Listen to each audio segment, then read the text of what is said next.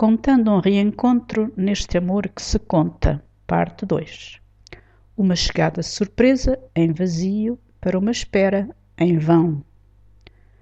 Apanhou um táxi, disse a morada e foi conversando com o motorista sobre o frio em Bruxelas e o bom tempo que deixara em Portugal.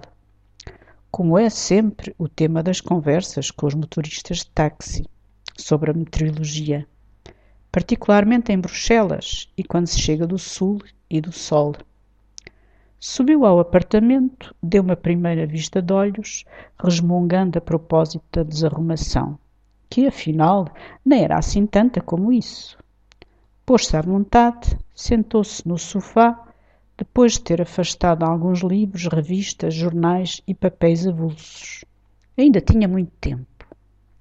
Se ele fizesse como ela tão meticulosamente preparara e para que o preparara, ele entraria por aquela porta lá pelas 19h30, 19h45, para estar a tempo de receber o telefonema que ela lhe iria fazer de Lisboa.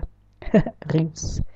E encontrá-la ia ali, no sofá, com a casa mais arrumada, um frasco de água de colónia numa embalagem de prenda, papel de fantasia e um laçarote, a garrafa do tinto já aberta, a respirar e a música que o CD criteriosamente escolhido estivesse a tocar.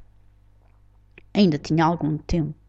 Por isso, no tempo de que ainda dispunha, depois de um curto repouso, foi arrumando o apartamento, pondo alguma ordem naquele conhecido caos organizado que eram os espaços em que ele vivia e trabalhava.